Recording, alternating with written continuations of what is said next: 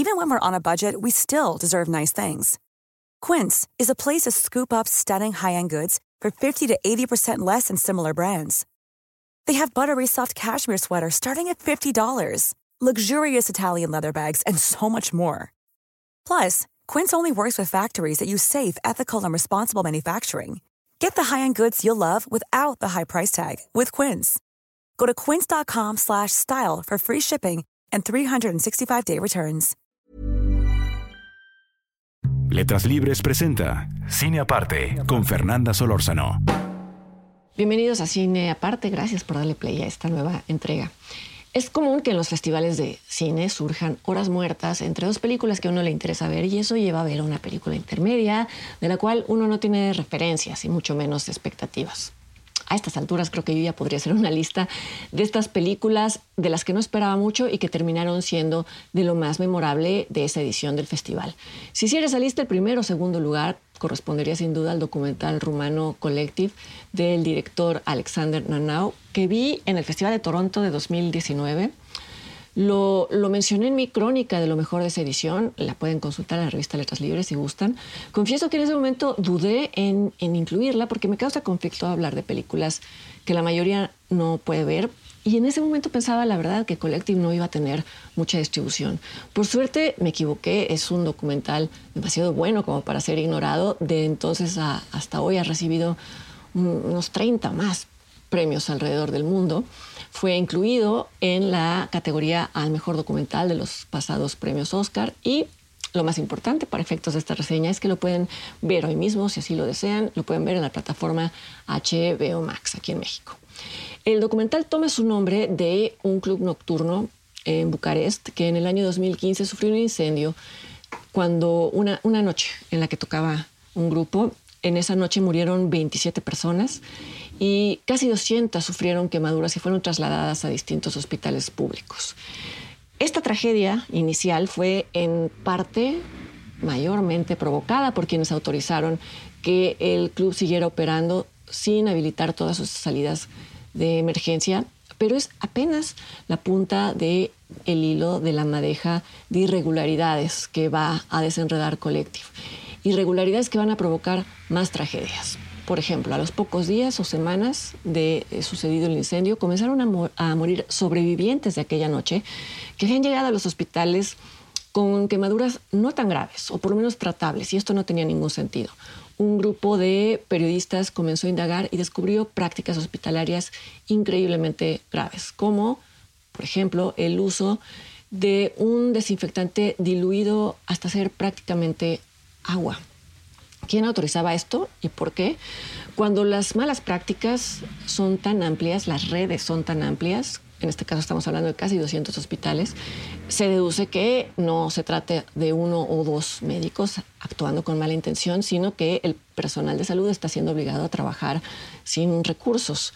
Lo del desinfectante, repito, es solo un ejemplo e insisto que es apenas la punta de la madeja que va exponiendo Collective y que eh, deja ver que el título alude, claro, al club incendiado, pero también a un colectivo de cómplices, empresarios sin ética que por ganancias pusieron en riesgo la vida de miles de personas y que hicieron negocios con funcionarios también corruptos que a cambio de sobornos o de algún otro beneficio permitieron que, que, esto sucediera. Como se ve en varias secuencias, lo que más enfurecía en ese momento a los familiares de los sobrevivientes de esa noche, pero que después murieron a causa de infecciones que podían haber sido tratadas, es que en sus conferencias de prensa el ministro de Salud aseguraba que los hospitales contaban con todo lo necesario para tratar a los pacientes, que todo estaba perfectamente bien. Y un reporte obtenido por estos periodistas reveló que desde hacía 10 años antes del incendio, el gobierno ya tenía conocimiento de que esto no era verdad, de que los, hospitales no estaban funcionando como deberían y no había hecho nada al respecto por razones que también se van a, revelar en el, en el documental. Una de las razones por las que incluí este título en aquella crónica, a pesar de que pensaba que no llegaría a verse aquí, es que me parecía que era un documental que tendría muchísima resonancia en espectadores mexicanos si eso era cierto entonces, lo es mucho más ahora y no va a ser difícil para quien lo vea tratar los paralelos con nuestro contexto. Y aclaro que es, esto de la turbiedad política es un asunto transeccional. Prueba de ello es que comenté lo de la resonancia en México en una nota de hace, de hace dos años. En general, el cine rumano documental y de ficción de los últimos años describe universos muy parecidos a los nuestros.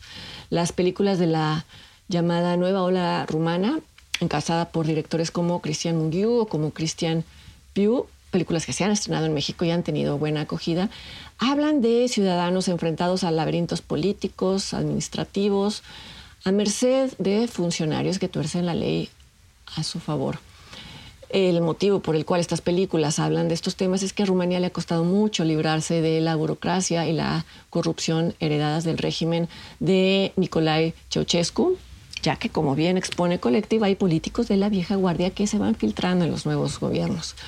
Una de las escenas más duras de, de Colectiva es un video de celular que captura el momento en el que uno de los eh, miembros del grupo que tocaba ahí esa noche, la noche del incendio, se percata del humo, lo dice, eh, comienza el pánico en el lugar, hay una estampida. Es perturbador este video por las razones obvias, pero también porque la canción que recién había interpretado el grupo y que se alcanza a escuchar en el video, decía algo así como que la corrupción estaba enquistada en el sistema. Si esta fuera una película de, ficción, este, este, esta secuencia con esta canción se sentiría como un prólogo muy forzado, casi inverosímil, pero no es ficción, es una ironía trágica, desprendida de la realidad. Todo, todo este diálogo con el contexto mexicano vuelve a Collective, por supuesto, muy interesante, pero no es eso o no es solo eso lo que lo vuelve un documental valioso, un documental extraordinario. Lo es más bien el hecho de que el director Alexander Nanau sigue la investigación periodística casi en tiempo real y sobre todo que tiene acceso a momentos muy personales y muy privados de los periodistas cuando obtienen, por ejemplo, las pruebas de sus hipótesis y van descubriendo un nivel de podredumbre cada vez más denso que el nivel anterior. La cámara registra las reacciones y las emociones de, periodistas que por un lado, por supuesto, sienten satisfacción de tener en las manos pruebas que les van a permitir avanzar su historia, pero que sobre todo dejan ver en el rostro una pesadumbre enorme por la forma en la que el ministro de Salud y el gobierno han engañado a los ciudadanos. Esto es sobre todo cierto de Kathleen Tolontan, que es el periodista que lidera la investigación quien denuncia los hechos a sabiendas de las implicaciones y que, como puede esperarse, pronto recibe amenazas de muerte para él y para su familia.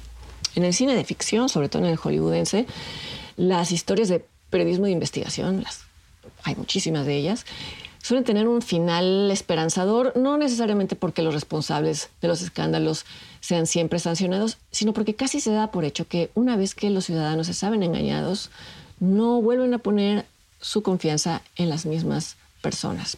Pero la realidad no es tan reconfortante y la vuelta de tuerca con la que cierra Collective, que no voy a revelar, es casi tan devastadora como, como el episodio inicial. Los invito a poner atención a esta vuelta de tuerca porque habla de ese tipo de ceguera colectiva a propósito del título que hace posible la, la impunidad. Hace un par de semanas comenté aquí el documental Red Privada del director Manuel Alcalá sobre el asesinato del periodista Manuel Buendía, en donde se planteaba que no hay nada a lo que un gobierno corrupto le tema más que a un periodista que cuestione la narrativa oficial. Collective, por supuesto, subraya esto y agrega una observación en palabras del propio Tolontan, el, el periodista en jefe, quien afirma que cito, lo cito textual, cuando la prensa se arrodilla ante las autoridades, las autoridades tienen la posibilidad de perjudicar y de maltratar a sus ciudadanos. Y remata diciendo que esto pasa en todo el mundo. Creo que no queda nada más que agregar, más que recomendar el gran documental Collective que ahora puede verse en la plataforma HBO Max y por supuesto invitarlos para que me acompañen la siguiente semana aquí a otra entrega de Cine Aparte. Hasta entonces.